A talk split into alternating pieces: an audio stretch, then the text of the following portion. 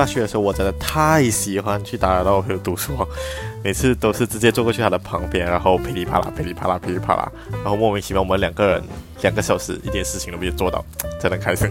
可是我们每次在讨论这种东西的时候，都会用一种非常玩世不恭的态度，然后很 chill 的态度，有一种上帝视角的感觉，去俯瞰这一些你们这群庸俗的话题，可是又特别的沉重。比如说，有没有想过自己在自己的葬礼上面想要有什么东西，要怎么办？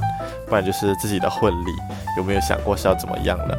不然还会莫名其妙讨论到中美贸易战啊，真的很神奇。不然还有很多，就是很多人生的话题吧。可是讨论到这种人生的话题的时候，又让我觉得说。诶，我们其实也不需要有太多知识，才可以去讨论到这些非常有意义的话题。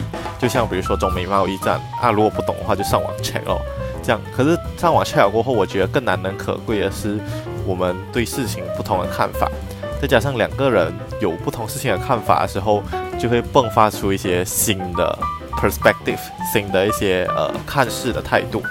那其实是一件非常有意思的过程，再加上，不然有时候我自己讲出来，我都觉得是一个很少人才会感觉到的事情。可是对方也这么觉得的时候，这其实是会产生一个非常强烈的共鸣感。所以，就让我觉得说，搞不好其实在这个漫漫的人海当中，也是有人想要去找到自己的同温层，找到自己。呃，同样想法的人，然后大家互相取暖，大家互相安慰。毕竟这个社会是那么的可怕。